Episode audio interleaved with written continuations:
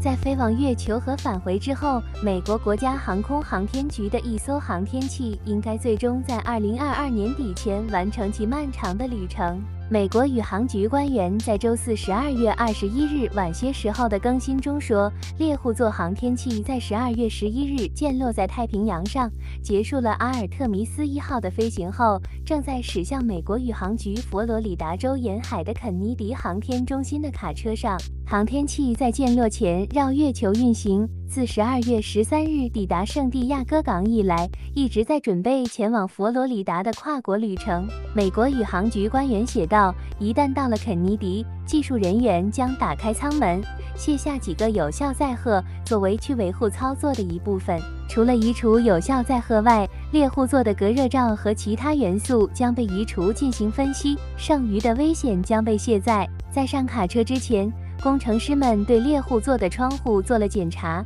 并戴上了硬套，以保护玻璃免受漫长的陆路旅程的影响。团队成员还放掉了猎户座顶部的五个气囊，以备航天器在太平洋上颠覆时使用。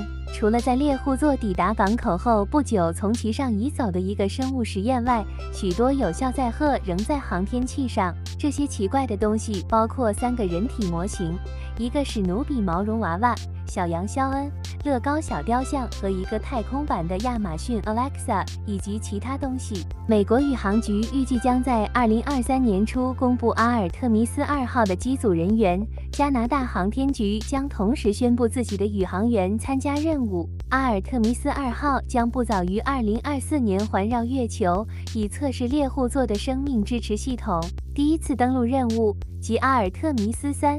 预计将在二零二五年左右将宇航员送回月球。